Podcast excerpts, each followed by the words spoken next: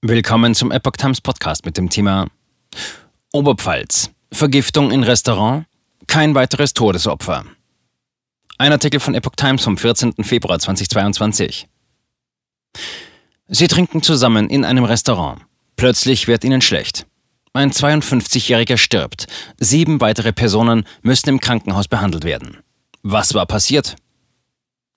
Nach einer möglichen Vergiftung von Restaurantbesuchern in Weiden in der Oberpfalz ist nach bisherigen Erkenntnissen in der Nacht kein weiterer Betroffener seinen Verletzungen erlegen. Uns ist nicht bekannt, dass noch jemand weiteres gestorben ist, sagte ein Polizeisprecher am Montag. Die Gäste im Alter zwischen 33 und 52 Jahren hatten sich am Samstagabend eine Flasche mit einem Getränk geteilt. Bald darauf machten sich bei allen Vergiftungserscheinungen bemerkbar. Acht Betroffene kamen in ein Krankenhaus. Ein 52-Jähriger aus dem Landkreis Schwandorf starb noch in der Nacht zum Sonntag. Um welches Getränk es sich handelte, wollte die Polizei aus ermittlungstaktischen Gründen zunächst nicht sagen. Eine Sonderkommission namens Markt hat die Ermittlungen übernommen. Es bestehe der Verdacht der fahrlässigen Tötung, sagte eine Polizeisprecherin dem Bayerischen Rundfunk.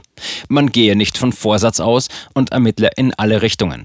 Es werde außerdem derzeit keine bestimmte Person als Beschuldigter geführt, hieß es in dem BR-Bericht weiter.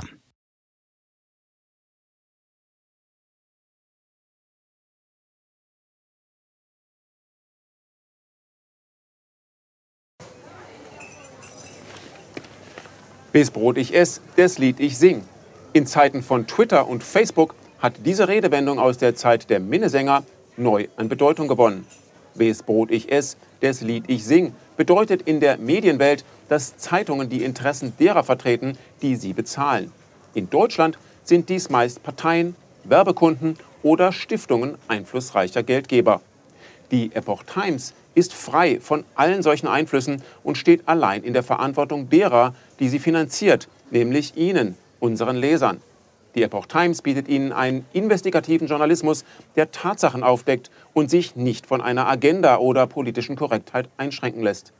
Wenn auch Ihnen wirklich unabhängige und unzensierte Informationen wichtig sind, dann finden Sie diese in der neuen Wochenzeitung der Epoch Times. Zum Preis von nur einer Tasse Kaffee erhalten Sie nachhaltige Geistesnahrung für eine ganze Woche. Bestellen Sie die Epoch Times jetzt gratis drei Wochen lang zum Kennenlernen und lesen Sie den Unterschied.